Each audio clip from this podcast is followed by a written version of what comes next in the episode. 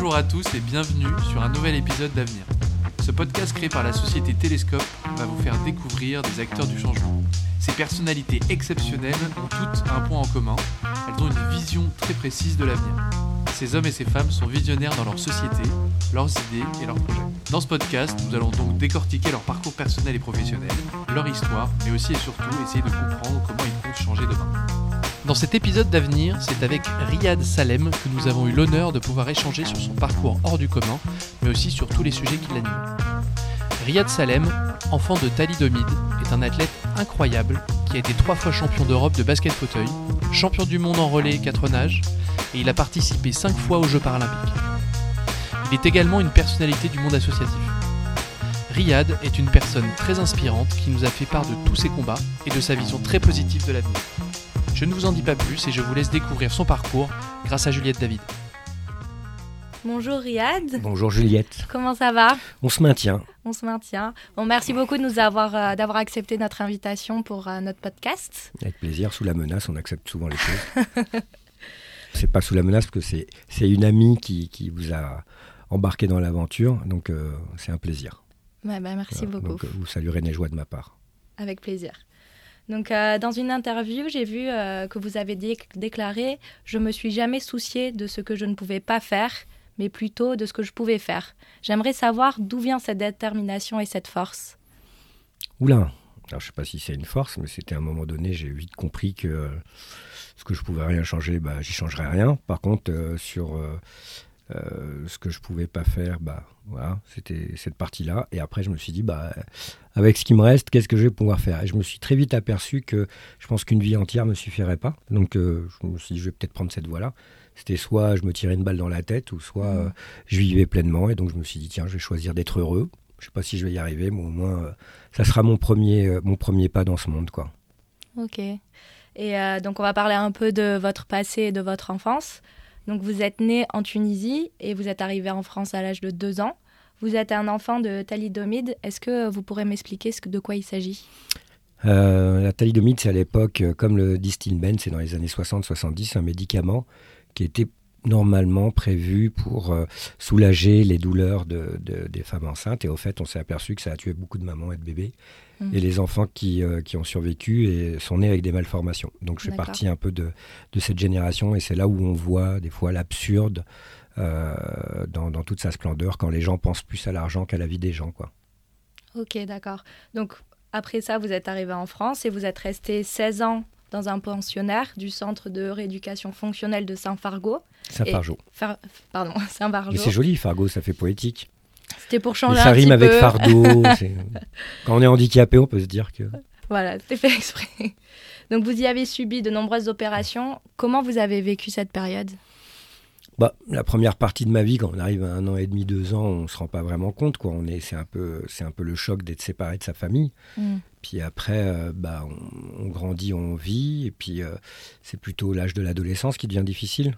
On se rend compte bah, qu'on est vraiment différent et que euh, on en veut beaucoup à ses parents euh, parce qu'on comprend pas pourquoi euh, on est à l'autre bout du monde, de l'autre côté de la Méditerranée, et qu'on n'est pas auprès de ceux qui nous aiment et qu'on aime. Et en fait, bah, quand on grandit un petit peu plus tard, bah, on s'aperçoit que c'était pour son bien, pour nous soigner, voilà, et que et que ce beau pays m'a permis d'être ce que je suis aujourd'hui. Donc cette période-là, elle est, elle est comme tout enfant un peu, voilà, on, on se rend pas compte. Ce qui est difficile, c'est les opérations, les douleurs, une scolarité hachée, des choses qui sont pas forcément évidentes, quoi. Mais euh, j'ai pour principe de pas trop m'attarder sur euh, les périodes négatives. Genre, je- je- elles sont là, on les a vécues. Ce qui est plus intéressant, c'est de s'attarder sur, euh, sur les, les périodes positives. Un beau message. Donc, vous avez commencé le sport, premièrement pour la rééducation. Mais après, le sport, il est vite devenu votre échappatoire et votre sortie de secours. Donc, euh, est-ce que vous pensez que sans le sport, vous seriez devenu l'homme que vous êtes aujourd'hui? Je pense pas. Moi, j'étais pas. ouais, Alors, le problème, c'est que moi, j'étais plutôt un artiste. Donc, j'avais plutôt la tête dans les étoiles que, euh, euh, que dans la compétition. euh, même si, quand on gagne la champ- les, les championnats du monde, on a une, une étoile. Mais euh, c'est ouais, c'est vite devenu, euh, c'est vite devenu qu'un instinct de survie de faire du sport parce que je supportais pas d'être enfermé dans, les, dans les hôpitaux, les centres de rééducation, on est enfermé. Et ça m'a très vite permis aussi d'exprimer l'énergie que j'avais, qui des fois, bah, dans les cours de récréation ou dans la contrariété, on peut utiliser sa force, son énergie. Euh, en bataillant. Et donc, euh, bah, j'ai très vite compris que dans le sport, dès que tu déployais la même énergie, si ce n'est plus, tu étais applaudi, mais dans d'autres lieux, bah, tu étais plutôt puni. Donc, euh, je me suis dit, tiens, on va aller dans ce domaine-là, c'est plus sympathique d'avoir des applaudissements. Et puis, ça m'a permis de, voyager, de, sortir mmh. de, de, notre quartier, de, voir le pays, de voir au-delà du pays, de visiter le monde. Et c'est vrai que bah, il y a une expression qui dit que le, voyage force la jeunesse, forme la jeunesse et c'est vrai. C'est euh, voilà, j'ai découvert tellement de choses grâce au sport et après je me suis aperçu que cette partie compétition auquel j'étais pas forcément euh, voilà un grand fan, mais euh, j'ai très vite compris que la compétition c'était plutôt une excuse pour aller se rencontrer, s'affronter mais positivement. Donc voilà, j'avais quelques grands débats avec Albert Jacquard à l'époque là-dessus et, on, est tombé d'accord sur quand la, compétition dans le domaine du sport amène cette émulation, permet de, euh, mixer les peuples et euh, créer des rencontres, bah, c'est magnifique. Après, la compétition ailleurs, c'est pas forcément toujours euh, de bon augure. Donc, vous avez commencé par le basket fauteuil. quels ont natation. par la natation ouais. Ok, bah vous avez fait aussi du basket fauteuil. Et quels ont été les obstacles auxquels vous avez été confrontés et comment vous les avez surmontés? Alors, juste pour refaire un petit point, natation, un tout petit séjour en athlétisme. Équipe de France de, basket. Et pour ma pré-retraite, je suis en équipe de France de rugby. Donc je suis encore en activité euh, sur le rugby. Euh, bah, la difficulté, c'est que même si on est dans le milieu du handicap, je me suis, on m'a mis à la natation. Je raconte toujours la même histoire. Alors pour ceux qui l'ont déjà entendu plusieurs fois, désolé. Euh, bah, j'avais plus les moyens de, de faire, de m'acheter de m'acheter un maillot de bain qu'un fauteuil de, compétition. Donc on a déjà une première contrainte financière. Puis l'autre contrainte, c'est avec mon handicap, bah, moi j'étais passionné de basket, mais on m'expliquait qu'il fallait des mains pour jouer au basket. Mm. Donc voilà, c'est aussi compliqué de, euh, de pouvoir euh, nous autoriser à nous planter. Parce que bah, à l'époque, je pense que les éducateurs et les autres disaient bon ben on va pas le mettre en situation d'échec, c'est déjà difficile d'être d'être abîmé comme ça, donc euh, voilà. Mais je pense que c'est important de se, de se planter parce que au final, je me suis tellement bien planté que je me suis enraciné. Euh, j'ai fait 18 ans d'équipe de France, donc des fois la passion peut être plus forte que la raison, mais il faut lui laisser un terrain d'expression. Voilà. Donc, euh, puis même si je m'étais, on va dire, planté, pas euh, pas ancré dans, le truc, bah, ça aurait été une belle expérience aussi. Mais voilà, donc j'ai eu la chance, moi, de, d'avoir fait une des plus grandes carrières pour quelqu'un qui n'était pas destiné euh, à faire du basket. D'accord. Donc vous avez un très grand palmarès. Vous avez, entre autres, pour citer, trois titres de champion d'Europe de basket fauteuil, un record du monde de relais 4 nages, plusieurs fois champion national en basket avec CAPSA et quatre participations aux Jeux paralympiques. Comment on en arrive là et à quoi Alors, cette juste 5 cinq, participations. 5 pardon, cinq. participations. Officiellement, c'est 5, officieusement, c'est 6, parce que mes premiers jeux, je les ai, euh, je les ai faits à Barcelone en tant qu'athlète non officiel. Ah d'accord, excusez-moi, 5 participations aux Jeux paralympiques. Donc comment on en arrive là et à quoi cette réussite est-elle due? Ah, c'est... Là, j'en sais rien du tout. Euh, comment on en arrive là euh, je pense qu'il y a un mélange de plusieurs choses. Il y a des, des, rencontres, après il y a un don naturel et après il y a le travail, il y a, le boulot. Et, euh, La détermination. Ouais, je pense qu'il y, y, a un tempérament parce que pour arriver à ce niveau-là, il faut quelque part accepter de se faire mal hein, pour, pour réussir à haut niveau. Puis après, bah, c'est un peu le talent aussi quand même, faut pas. Euh, c'est pour ça que je dis c'est un mélange des choses. C'est des rencontres, des opportunités. La natation, c'était, euh, j'adorais nager, c'était un truc, mais j'aimais pas trop euh, la compétition à cette période-là. Donc euh, voilà, puis quand tu es doué, c'est, c'est, voilà, j'étais pas forcément le, gars le plus, comment dirais-je, le plus assidu euh, sur, euh, sur cette partie-là, parce que mon rêve, même euh, ça a agacé les coachs et, certaines autres personnes de l'équipe de France, que j'étais avec mon poste radio à écouter du Bob Marley et ma balle de basket. donc ils disaient, il est désespérant ce mec. mais c'est vrai que quand j'ai pu rentrer, faire mes premiers pas dans un club de basket fauteuil et mmh. machin, Là, j'ai pas compté mes heures. je pouvais passer des, des, journées entières à m'entraîner à, traverser toute l'île de France en fauteuil, parce que je n'avais pas les moyens et les, transports n'étaient pas accessibles à l'époque. donc pour aller m'entraîner. Parce que vraiment, c'était la passion, euh, la passion qui me portait. Quoi. Donc je pense que quand on a une passion, on peut aller très très loin. Et, après, bah, le talent plus euh, mère nature, plus le boulot, bah, les bonnes personnes qui t'entourent, des bons coachs, euh, des, anciens joueurs qui te donnent les bonnes, les, les, bonnes ficelles pour réussir, bah, voilà, ça donne, ça donne une carrière comme celle-là. Puis après, sur le rugby, c'est aussi encore une histoire de rencontre. Voilà.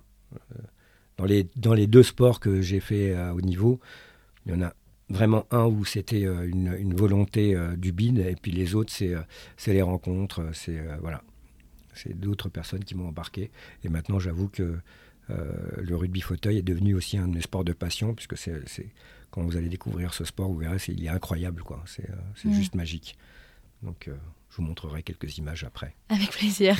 Donc pour parler un peu plus du présent, euh, j'aimerais savoir à quoi ressemble une journée avec Riyad Salem. Ça dépend. Qu'est-ce qu'on a fait la veille au soir?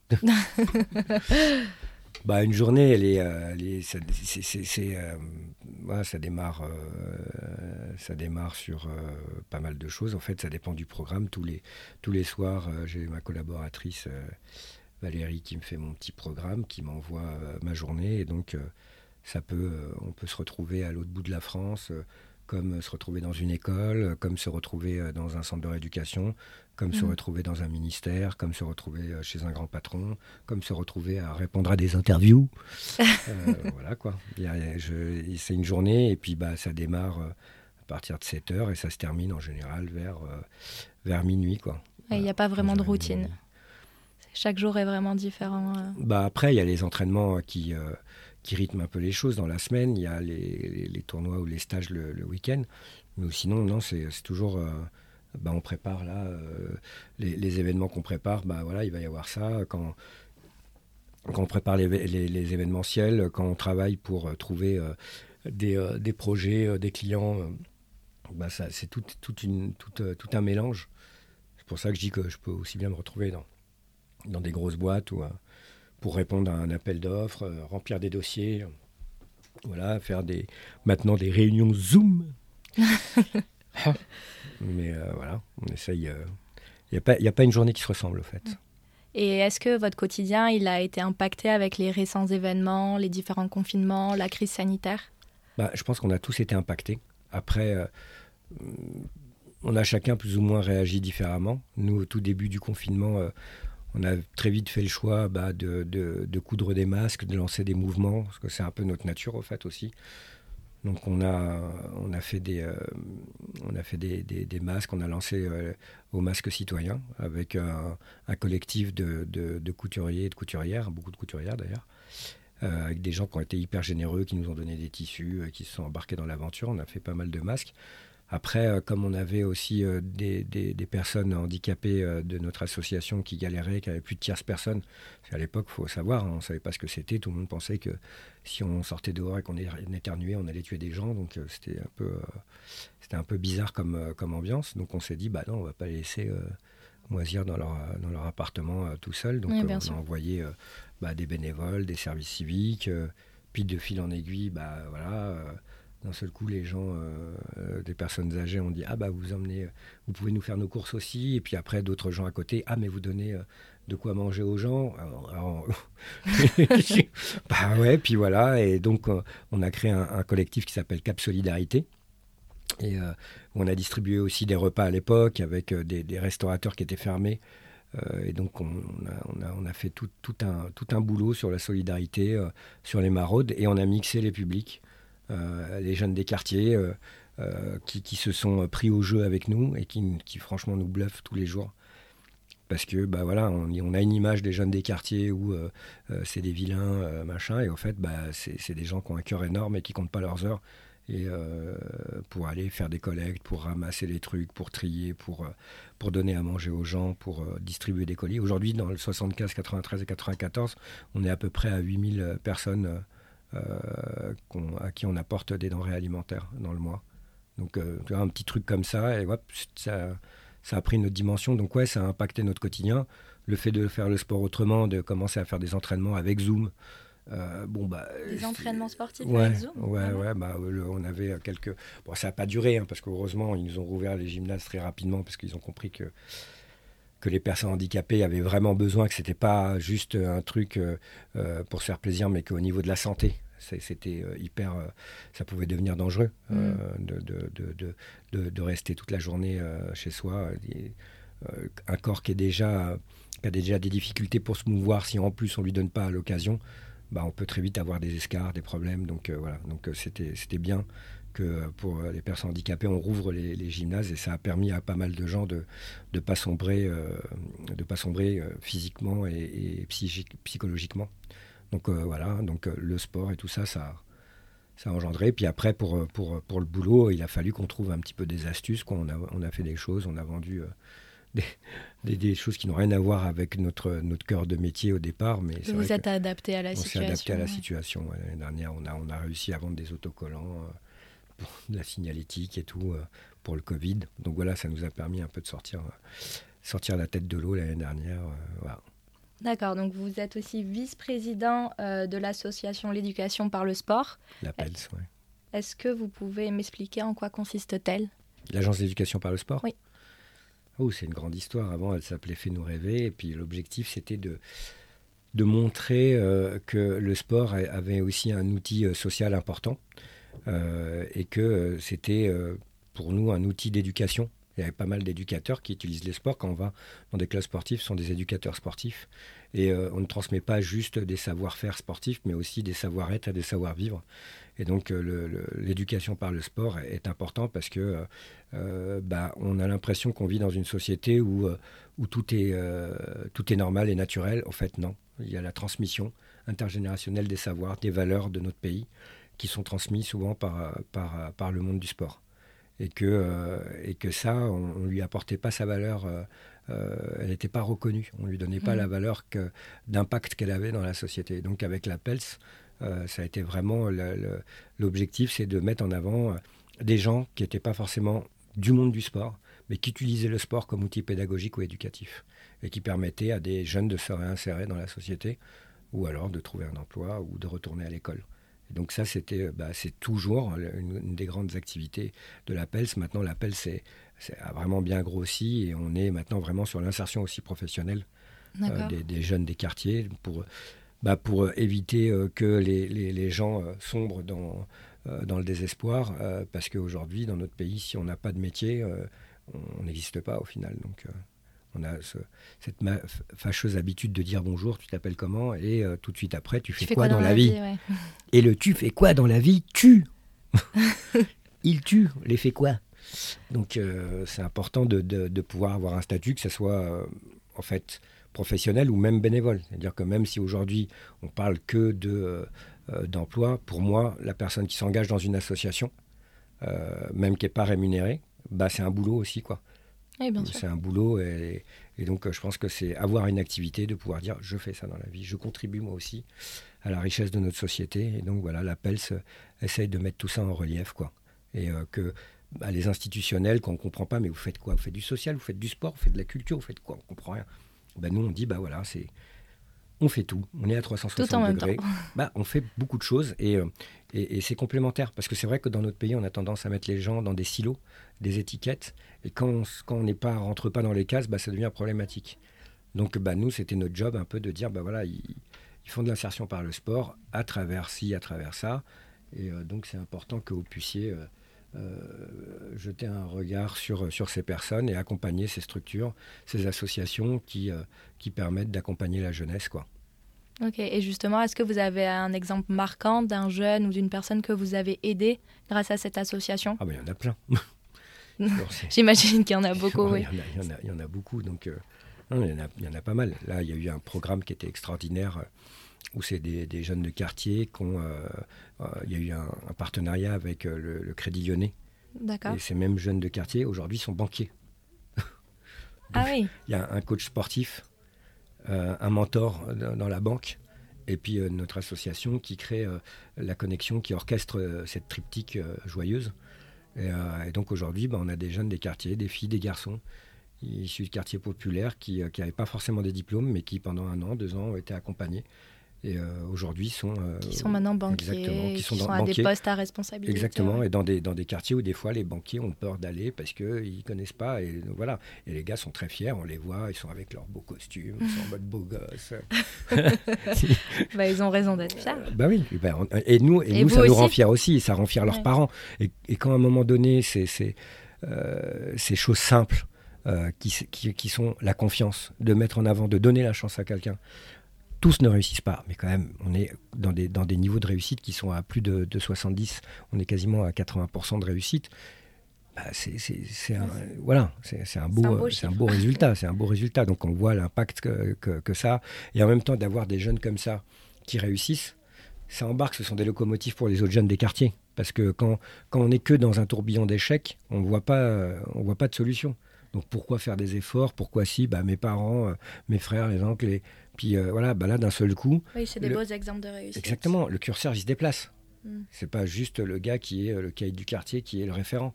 C'est aussi le, gars qui, qui, travaille dans la banque, qui a la banane et qui gagne bien sa vie honnêtement et voilà. Qui, qui, porte un peu toute, toute, cette promesse un peu de la République de dire que même si on vient d'où que, que, ce soit, on peut réussir.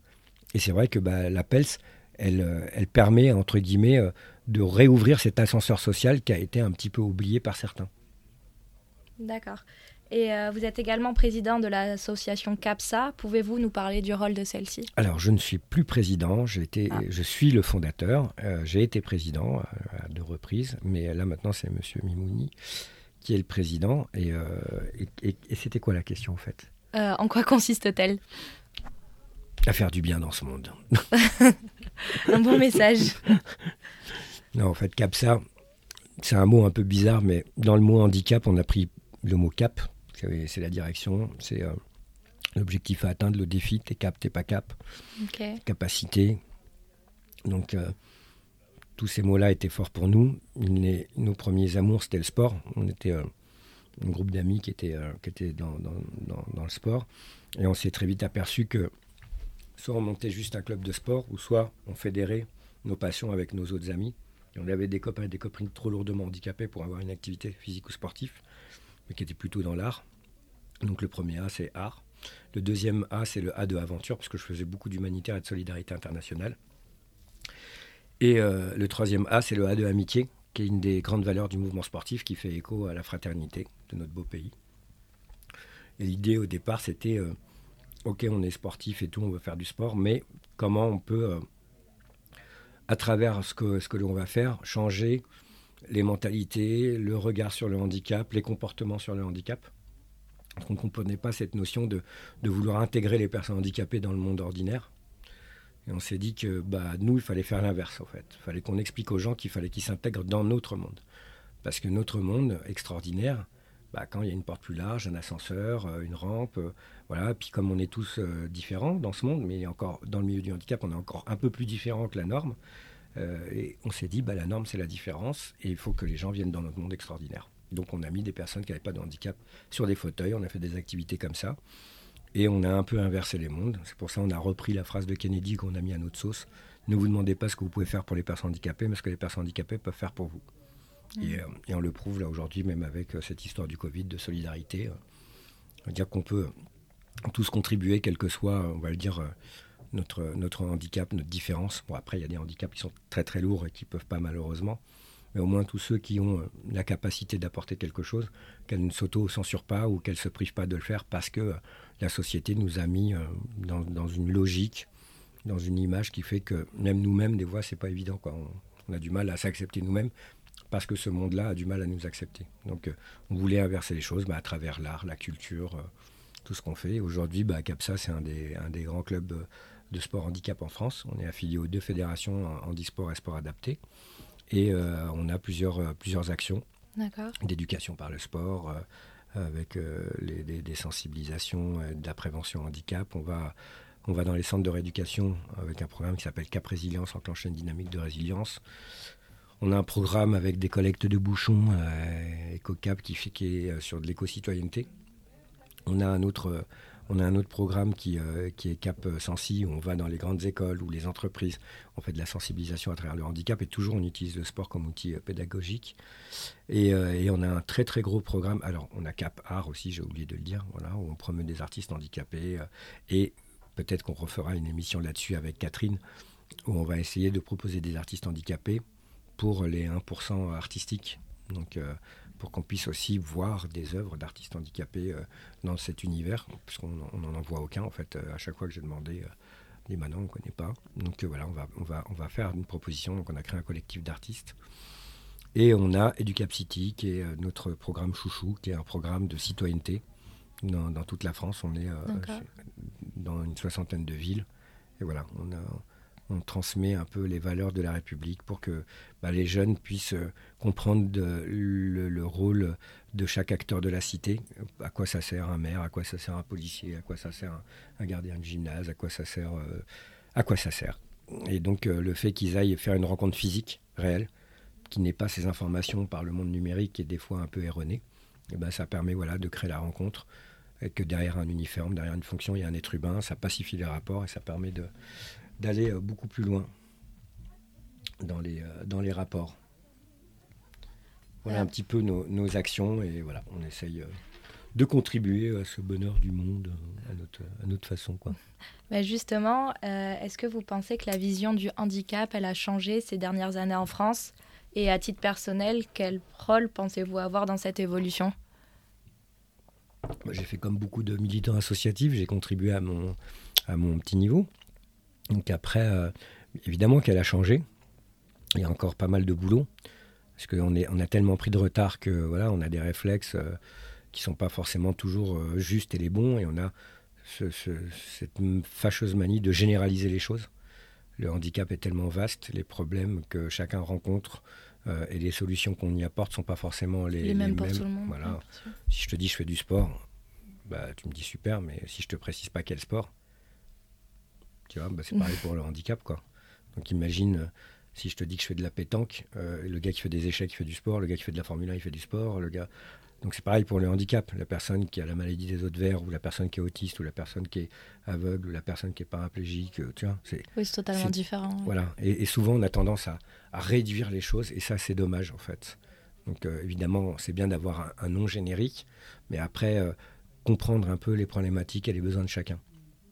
Donc, euh, bah, on essaie de continuer à, contribuer à notre niveau pour euh, faire avancer euh, ce sujet, parce que c'est un des plus beaux sujets qu'on ait dans nos sociétés, de, pouvoir faire en sorte que quelqu'un qui a eu un accident, une maladie, qui soit encore vivant aujourd'hui, c'est pas donné à tout le monde. Il n'y a pas beaucoup de pays, malheureusement, qui arrivent à, sauver des vies. Alors que soit c'est parce que c'est leur politique, si tu n'as pas d'argent, on te laisse crever, ou soit c'est parce que bah, la technique, la technologie, le soin n'est pas au rendez-vous.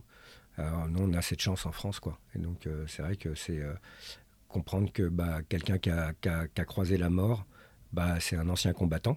Et euh, on ne demande pas de remettre des médailles, mais au moins juste, tu vois, d'avoir le bon regard sur la personne et pas dire ah, le pauvre misérable. Voilà quoi. Parce que c'est pas évident de revenir avec des, choses en moins dans son corps.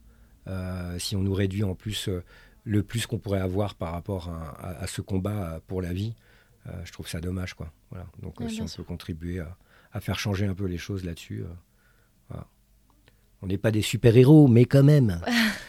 c'est pas tout le monde qui arrive à, hein, à, batailler contre la mort. Donc pour changer un peu de sujet, donc euh, bah, notre dernier épisode, on a eu Nageoire Arduini pour faire un épisode à nos côtés. Donc vous avez un projet commun, c'est créer une cité universelle avec une volonté de jeter les bases d'un immobilier inclusif. Euh, qu'est-ce que c'est un immobilier inclusif?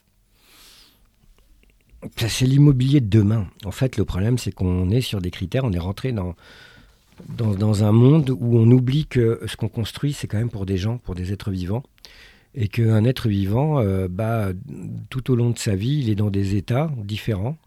Euh, voilà, à un moment donné, tu, je, te le souhaite, tu auras peut-être envie d'avoir des gamins, donc, euh, tu auras des besoins. Ton, ton logement, bah, si tu as des enfants, bah, quand tu vas te trimballer avec ta poussette, bah, tu seras contente.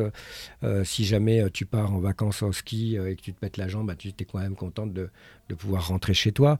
Donc, en fait, c'est de prendre en compte tous les petits aléas de la vie Parce qu'on on, pense au handicap comme quelque chose d'exceptionnel, alors qu'il n'y a pas plus naturel dans notre société, dans les sociétés humaines.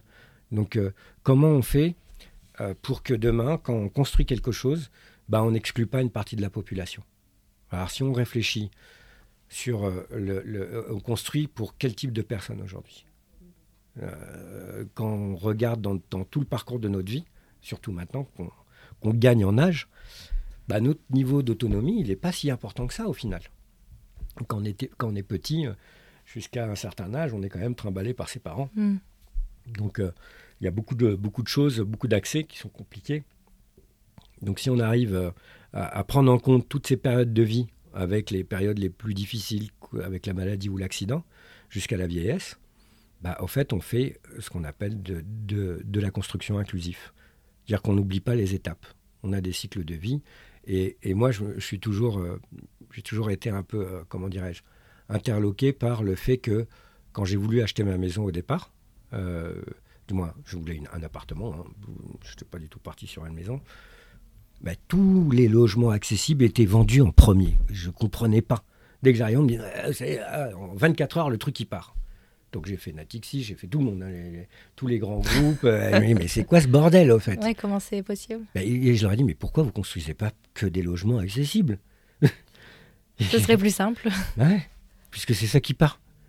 Et après, bah, vous faites, je sais pas, euh, des, trucs parce que les gens, ils achètent parce qu'ils veulent avoir le grand parking, le grand machin, la grande salle de bain, euh, la grande cuisine. Tu te dis, mais je ne comprends pas la logique. donc, euh, si les gens achètent ça au départ, bah, dans ces cas-là, faites-en plus. Pourquoi vous restez sur trois appartements dans un immeuble de je sais pas combien d'appartements? Et cette logique-là me, me, me, perturbait, quoi, en me disant, mais il y a un truc qui colle pas. Et après, je me suis dit, mais c'est vrai, tu t'imagines, toute ta vie, tu payes ton appartement pour quelqu'un qui, est super content, il a eu sa maison, puis arrivé à un certain âge, bon, bah, l'appartement n'est pas accessible parce que le mec, il est prisonnier, je ne sais pas à quel étage de sa, baraque, et il est obligé de, de, vendre son appartement pour payer sa maison de retraite, s'il te plaît. Donc il y a un truc qui colle pas, tu vois. J'ai dit, il y a un truc qui n'est pas logique dans, le, bordel. Donc euh, voilà, c'est tout, toute cette euh, notion de construction, l'accessibilité universelle, c'est pour le bien de tous, en fait. Et après, je pense qu'on peut faire des niveaux d'accessibilité euh, dans, dans, ce pays pour être un peu plus raisonnable. On n'est pas obligé tout le temps de danser le tango dans sa salle de bain ou dans ses toilettes. Mais il peut y avoir un entre-deux. Et que même si demain, en fait, tous les immeubles peuvent être euh, ce que j'appelle euh, accessibles, pas forcément aux normes PMR euh, d'aujourd'hui, mais ils peuvent tous être accessibles. Et c'est juste une volonté. Et ça coûte pas plus cher, en fait. C'est une manière aussi de disposer les choses. Avant, moi, pendant des années, je ne comprenais pas pourquoi dans les logements sociaux, il y avait ce couloir automatique qui, était trop petit pour passer en fauteuil. Donc, je ne pigeais pas alors qu'on pouvait faire des organisations de pièces avec euh, bon, bah, une pièce centrale et, qui distribue les autres trucs. Et puis Mais bon, tous ces trucs-là, il y a, la technocratie doit évoluer, le, bon sens doit évoluer, les, modes de vie ont évolué, euh, donc il faut qu'on évolue avec. Et on aura de plus en plus de personnes qui vont, euh, qui vont vieillir et qui n'auront pas forcément envie d'aller euh, dans, dans, dans, un EHPAD ou des choses comme ça parce qu'ils auront toute leur tête. Moi, j'ai encore une amie, euh, la, femme de, de, Stéphane Essel, qui qui, qui, supporte plus, qui veut revenir vivre dans un appartement à Paris. Oui, bien sûr. Vous voyez? Donc, euh, c'est-à-dire qu'elle a vendu sa maison parce que c'était pas accessible et maintenant, elle, elle, elle, cherche un appartement accessible. Donc, c'est quand même. parce que oui, parce que la vie est comme ça. Et demain, c'est l'hôpital qui doit venir chez les gens. Maintenant, on se fait livrer tout. Donc, pourquoi on ne se ferait pas livrer le soin? Tu vois? Et ça créerait des milliers d'emplois d'avoir des gens qui viennent euh, faire taquiner euh, ton infirmière, ton machin. Tu imagines le nombre de personnes que ça va faire bosser. Donc euh, je pense qu'il y a aussi, il faut anticiper le monde de demain.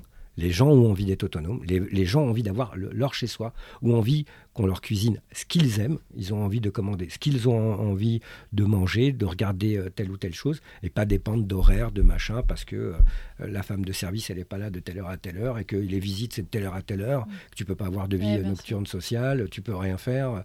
Donc voilà, il y a tout un tas de choses qu'il faut prendre en compte. Et ceux qui ont vraiment des besoins euh, bah, ils iront dans des EHPAD parce que bon, bah, Alzheimer, euh, parce que des maladies très lourdes pour les familles ou que euh, l'hôpital, l'hôpital mobile ne pourra peut-être pas répondre à, ces problématiques. Donc, faut anticiper tout ça. Donc, la cité universelle, c'est l'exemple qu'on peut déjà créer ça à, un échelle. Et pourquoi la cité universelle? Parce qu'on est quand même dans le quartier des cités. On a la cité des sciences, la cité de la musique, on a la philharmonie à côté. Mm. Donc voilà, on voulait montrer que c'était peut-être possible. Et cette cité universelle, c'était vraiment, ça répondait à une problématique que, j'avais en tant que sportif. C'était l'accueil des, équipes étrangères. Euh, parce que aussi, bah, aujourd'hui, là, on va faire le championnat d'Europe, bah, on est obligé d'aller dans des pullmans et même, même si on va dans des, dans des hôtels 4 ou 5 étoiles, l'accessibilité n'est pas toujours au rendez-vous euh, pour accueillir, je sais pas, une centaine de personnes en fauteuil, quoi. Donc euh, même là, sur la notion d'hôtel, on aurait pu aussi euh, réglementer pour que bah, toutes les chambres soient visitables en fauteuil, qu'on puisse rentrer, faire le tour de la chambre, aller dans les toilettes.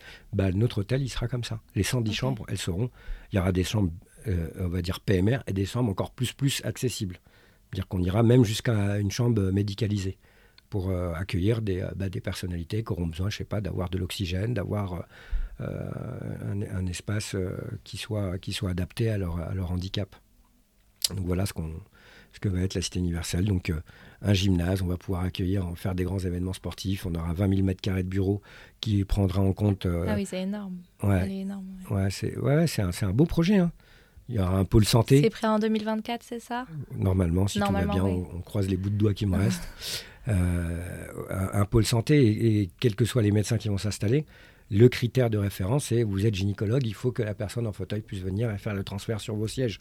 Si vous êtes dentiste, il faut que vous puissiez opérer euh, un jeune autiste ou euh, voilà. Donc ça sera notre notre critère de base de pouvoir accueillir euh, la majorité des, gens. Le restaurant qui va prendre, on va négocier avec eux pour que demain ils prennent en compte les gens qui ont des allergies, qui mangent pas de sel, euh, qui, font des, trucs au gluten ou euh, s'il faut manger mixé parce que on a envie d'inviter notre grand-mère qui a plus de dents et qui pour, s'adapter vraiment à tout. Le Exactement. Le but du jeu, c'est de s'adapter à, exclure personne. Exactement, c'est ça l'idée. Donc c'est pour ça que cette accessibilité universelle, elle est, pour moi, elle est, elle est le symbole de quelque chose que c'est possible. Et si on prouve que c'est possible, c'est toujours le même problème dans notre pays. Tant qu'on n'a pas prouvé que c'est possible, il y a très peu de gens qui y vont. Et donc euh, d'avoir euh, une Néjoie à l'époque qui se dit waouh, qu'est-ce que c'est que euh, ce, projet complètement fou, et qui rentre dans cette folie, qui arrive à convaincre aussi les équipes de GEA. Et que le projet, il continue, même si Néjoie est parti dans d'autres aventures, on a, on a Nathalie qui est derrière, qui, qui, qui, booste, qui booste le truc. Donc voilà, je pense que c'est super important qu'on arrive à un moment donné à prendre en considération l'humain dans toutes ces étapes de la vie et dans, tous ses besoins.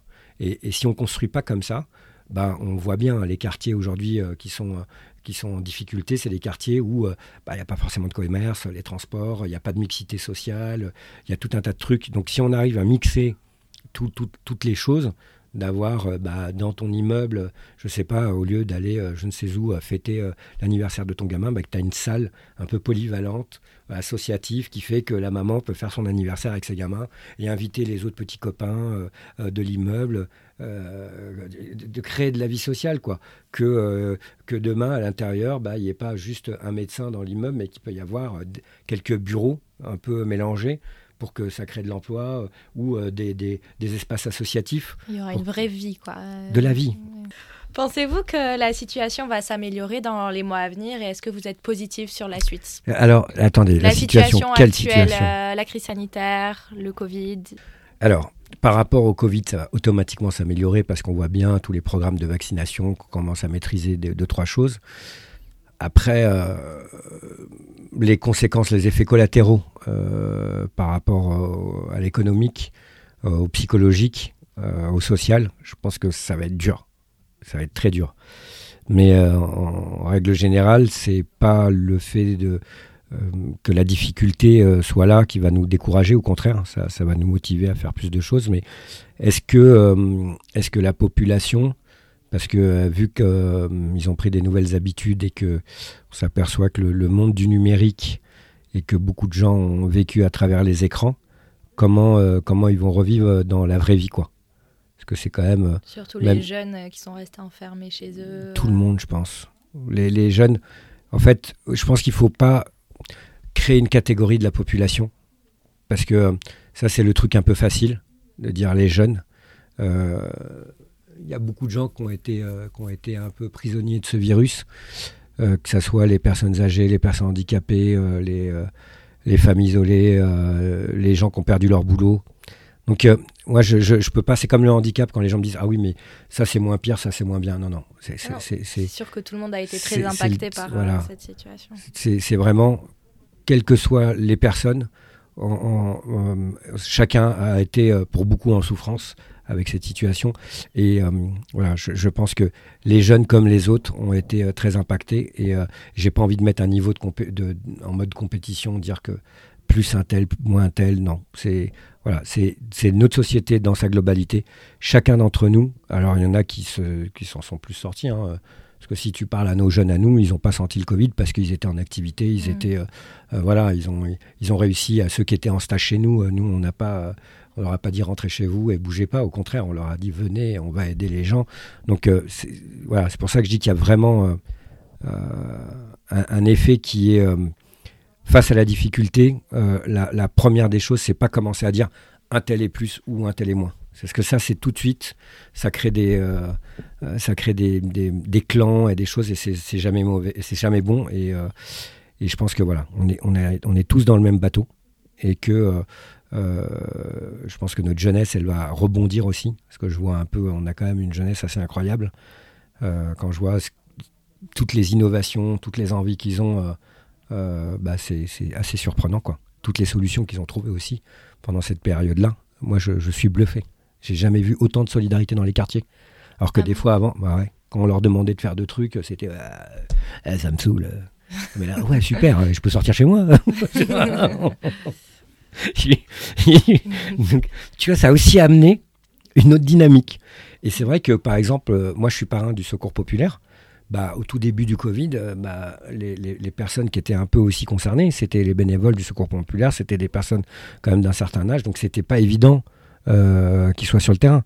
Et donc moi, tous les jeunes qu'on a eu de nos quartiers, c'est pour ça que je dis les jeunes, ça dépend lesquels, bah, tous ces jeunes-là, franchement, j'ai moi, j'étais bluffé par, par leur courage, par leur endurance, par leur ingéniosité.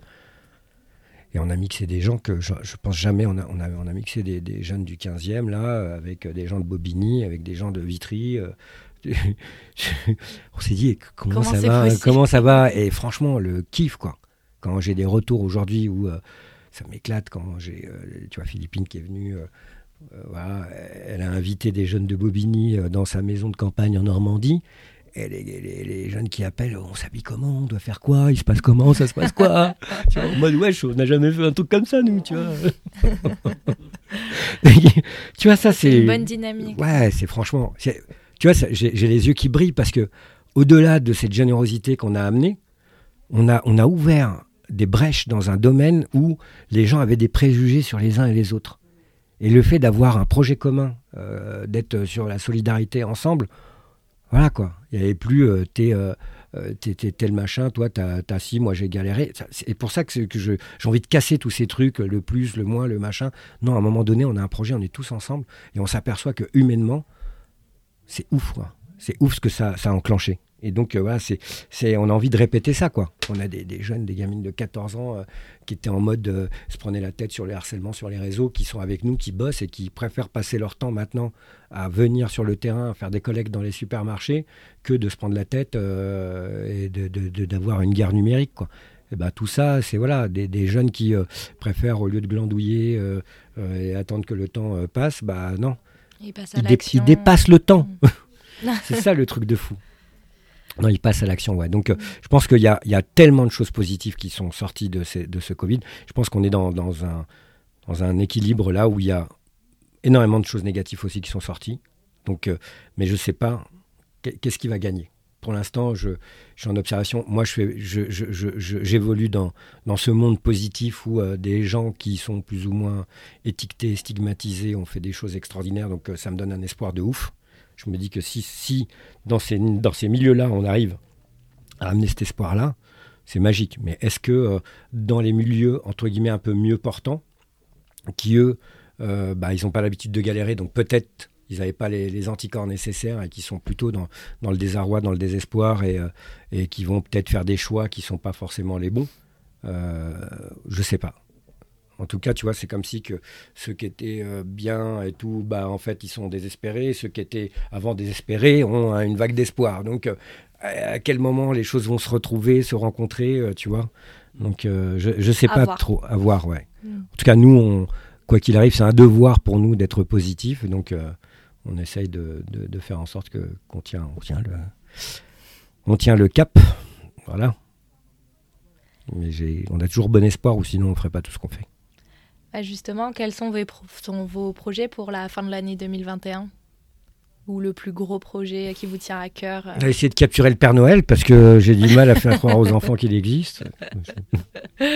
non, quels sont mes projets euh, jusqu'à... Bah, Déjà, on a pas mal de, boulot avec les, événements. On a les championnats d'Europe. Euh, au mois de février 2022, on a, on a Educap City, on a tous nos programmes. Euh, voilà, on a, on a pas mal de choses. On a notre, projet là sur l'insertion des personnes handicapées. Donc il y, a pas mal de taf au fait. Et euh, je pense que c'est pas que jusqu'en fin 2021, mais voilà. Puis après, on ne sait pas comment les choses vont se passer. Il y a les élections municipales, là, du moins pas municipales. Où je suis fatigué moi. Euh, les départementales et régionales. Et puis après, il va y avoir les élections présidentielles. Et on sait toujours que dans des grands rendez-vous comme ça, le pays est un peu chamboulé. Il y a pas mal de choses bah, qui soit au ralenti ou soit s'arrête. Donc euh, voilà, j'espère que tous les projets qu'on met en place vont pas être freinés par, euh, par ces rendez-vous euh, et que, et que les, les, Français feront le bon choix. Quoi. Surtout. Surtout. Est-ce qu'il y a des choses sur lesquelles on, peut, on peut aider d'une manière ou d'une autre, que ce soit auditeurs via des moyens financiers, via des, moyens matériels euh. bah, Si vous voulez, vous voulez aider l'association, vous êtes les bienvenus. On a, on a des beaux programmes. Vous l'avez vu avec les associations dans lesquelles, dans lesquelles j'évolue. Il y a d'autres associations aussi comme Eclore qui sont aussi axées sur le bien-être au travail, sur, euh, sur, sur plus d'humanité dans le monde du travail. Euh, on a, moi, je, suis avec pas mal de structures. Et c'est vrai que là, tu me parles de 2021, mais moi, mon objectif aussi, c'est 2024. Euh, il y a 2023 et 2024.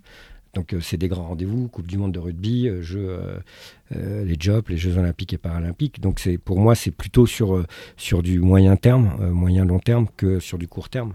Et bah, on peut nous aider en soutenant l'association, en, en, demain sur nos projets peut-être prendre des personnes handicapées en stage ou euh, de, sponsoriser nos équipes, de propager un peu cette onde qu'on a et ce regard qu'on a sur la construction de demain, de peut-être euh, de ne pas se mettre en, comment dirais-je, parce que je me suis aperçu que quand j'allais dans les écoles d'architecture ou quand j'allais voir des grands groupes, la notion d'accessibilité, ils ne le prenaient pas comme un défi, comme un challenge, ils le prenaient comme une contrainte. Et tout, en France, dès qu'on a une contrainte, on n'est pas content.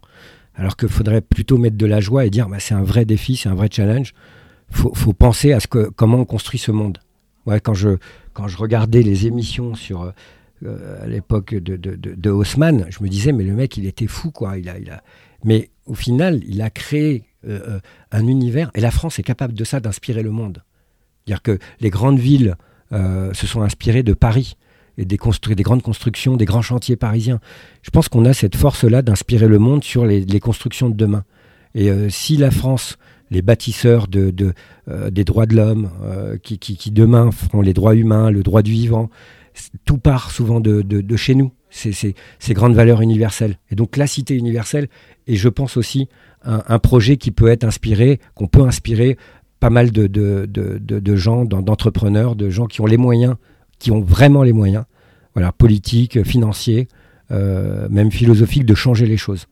Donc voilà, contribuer à ce changement euh, de société, rentrer vraiment dans le troisième millénaire pour que euh, bah, le monde de demain puisse être accessible à tous. Parce que euh, ce qui est important, ce qui fait la noblesse un peu de notre pays, c'est de, prendre en considération la valeur humaine. Et la valeur humaine, nous, c'est liberté, égalité, fraternité. Mais si on ne peut pas circuler chez soi, si on ne peut pas circuler dans la rue, on n'a plus de liberté. Et si tu n'as plus de liberté, tout le reste, se casse la figure. Hein. la légalité et la fraternité, elles n'existent plus. Donc euh, voilà, la liberté, c'est vraiment, c'est d'ailleurs le premier pilier hein, de la République. Donc cette liberté, elle commence par, euh, par ce qu'on bâtit. Donc soyons des bâtisseurs de ces valeurs républicaines, quoi. Euh, comme on a vu euh, sur les, précédentes questions, il y a beaucoup de personnes qui ont été, euh, qui se sont senties exclues durant cette période et qui ont perdu espoir. quel conseil donneriez-vous à une personne qui ne croit plus en ses rêves et qui perd confiance en eux? Je vais dire un truc un peu bizarre, on va tous mourir. tant qu'on est vivant, il y a de l'espoir. Et, et la, pire des choses, c'est de croire qu'il n'y en a plus. Je veux dire, moi j'ai vu des gens revenir d'accidents, de, maladies.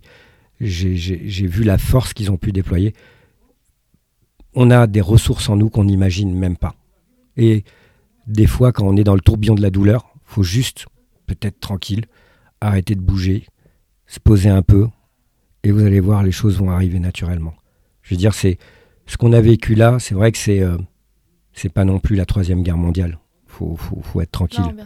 Donc euh, on est on est vivant. On a on a la chance quand même en France d'être dans un pays où le gouvernement a lâché euh, des, des, milliards pour qu'on puisse, pour qu'on puisse manger, pour qu'on puisse même être au chômage partiel. Donc il y a des choses qu'on peut apprécier, des choses qu'on ne peut pas apprécier, mais en tout cas, la réalité, elle est là. On n'est on on pas mort de faim. Nous, on le voit, on a aidé, et la générosité nous a permis d'aider aussi les autres.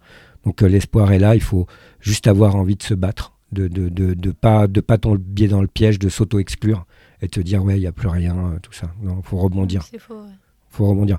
Vous savez, moi, j'ai un, je, dis ça avec beaucoup d'humour. Euh, j'ai pas de jambes, mais j'avance, euh, j'avance toujours. Voilà. Je, je marche pas, mais j'avance. Et je pense qu'on peut tous avancer, même si on a perdu nos jambes, on peut continuer à avancer dans ce monde. Donc si moi je suis capable, je pense que vous pouvez y arriver. Super. Donc pour finir, euh, notre podcast il s'appelle Avenir. Pouvez-vous me dire à quoi ressemble votre vision de demain? Amour Je sais. Non, ma vision de demain, c'est qu'à un moment donné, on est, on est un peu comme des adolescents dans l'humanité. On a des technologies qui arrivent.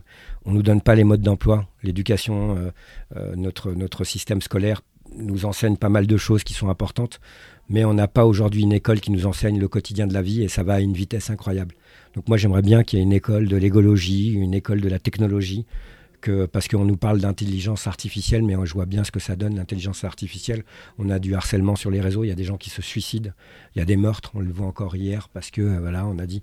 Donc, comment avoir un mode d'emploi pour remettre aussi, avec cette intelligence artificielle qui est quand même un truc extraordinaire, comment on remet aussi de l'intelligence réelle et, émotionnelle, pour qu'on arrête euh, de. Voilà. Donc, euh, demain, je pense que si dans l'école, on nous apprend à gérer les réseaux sociaux, à faire la part des choses, à, avoir un esprit critique, à pas tout prendre pour argent comptant dès qu'on a une information, à surréagir euh, émotionnellement, de gérer aussi son ego, de savoir où est-ce qu'on en est, est-ce qu'on en a un peu trop, est-ce qu'on en a pas assez. Non mais parce que en fait, avant, on n'avait pas besoin de tout ça parce qu'il y avait tout un autre système. Le temps, le temps était au temps. Aujourd'hui, le temps est accéléré par toute notre technologie on va de plus en plus vite, on a des voitures qui vont plus vite, on a des connexions qui vont plus vite, on a des choses qui étaient inimaginables il y a 30 ou 40 ans. Aujourd'hui, on, communique euh, euh, avec les gens partout dans le monde, au Japon, euh, en Australie, en machin, aux États-Unis, sur un clic. Et, je suis en face d'une caméra. Donc tout ça, c'est une nouvelle réalité. Et, et, comme on est sur une nouvelle réalité qui est construite avec des lois et des réglementations d'un ancien monde, il faut qu'on réaménage tout ça. Je pense que c'est ce qu'on appelle de la rénovation. Est-ce que tu t'imagines que le château de Versailles, on serait encore en train d'allumer avec de la bougie? C'est pas possible. Donc on a mis de l'électricité.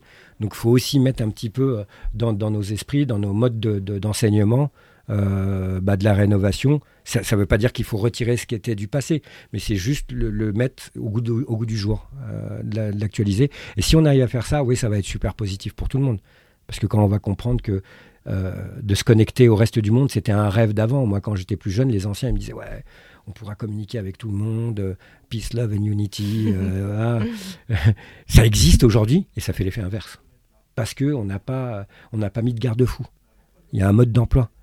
Dire que c'est quand on apprend un gamin, il faut faire attention, le feu ça brûle quoi. Euh, oui, mais si tu apprends à utiliser un briquet, à allumer le gaz, bah, tu fais pas péter la baraque. Bah, là, c'est un peu pareil. C'est-à-dire qu'on a donné des outils qui sont des trucs explosifs, on n'a pas euh, senti, on n'a pas vu le danger parce qu'on était tellement enthousiaste de, cette technologie, de, cette possibilité euh, euh, de, de, se connecter au reste du monde, qu'on en a oublié que, bah oui, il y a aussi des méchants dans ce monde qui peuvent utiliser les mêmes canaux et que si on est capable aujourd'hui d'avoir un, média aussi impressionnant, voilà. Et qu'aujourd'hui, bah, ce média, il n'est pas pour échanger, il est pour se glorifier. On est là, euh, il faut maintenant qu'on ait plein de likes. Et donc, tu as des gens, euh, franchement, ils sont en dépression, ils se lèvent le matin. Ah putain, j'ai eu 10 likes. Euh, la semaine dernière, j'en ai eu 22, tu vois. Donc, non, il faut dépasser ça. Ouais, bien sûr. Donc, c'est important bah, de, de mettre les trucs, de voir que c'est sympa quand on nous like, mais bon, c'est pas non plus ce qui doit faire votre journée, quoi. Non, bien sûr. Tu vois Moi, quand je vois mes neveux, des fois, qu'ils ont 700 amis, je me dis, t'as 700 amis, toi Ouais, c'est virtuel. Donc la notion d'amitié, la notion de plein de trucs, tu vois. Ah, du copinage, je veux bien qu'on ait, euh, tu vois. Moi, tous les gens dans l'école à laquelle j'étais, ils sont pas tous mes amis, même si euh, je les croisais. quoi. Mais là, c'est un peu pareil sur le numérique. Donc il faut ramener au monde réel le numérique, voir comment on peut euh, faire des parallèles pour comprendre que, bon, bah voilà, c'est pas nos potes, hein, les, les gens qui sont sur les réseaux. Puis il y en a, il y a des gentils, des méchants, et puis il faut faire la part des choses. Voilà. Donc, euh, ouais, je pense qu'il y aura un, un joli monde si on arrive à, à, à relever ces défis euh, que la technologie, que ce monde moderne, que ces nouveaux comportements nous euh, s'imposent à nous, quoi. Bah, merci pour ce beau message et merci de nous avoir reçus. Bah, Au revoir, rien. Riyad. Bah, au revoir à tous. N'oubliez pas d'être heureux. hein, c'est, ça, c'est le premier pas dans le monde. Essayez d'être heureux. On n'y arrive pas tout le temps, mais rien que le fait d'avancer vers ce chemin-là, ça nous rend déjà heureux. Super, merci beaucoup. Salut, salut. C'est la fin de cet épisode d'Avenir, le podcast créé par la société Télescope, une carte de prospection qui permet aux professionnels de l'immobilier de prédire les transactions de demain. Si le podcast vous a plu, n'hésitez donc pas à le partager autour de vous. Vous retrouverez toutes les informations concernant notre invité directement sur le blog de Télescope. Si vous avez des questions ou envie de participer au podcast, vous pouvez nous écrire sur podcast.telescope.com.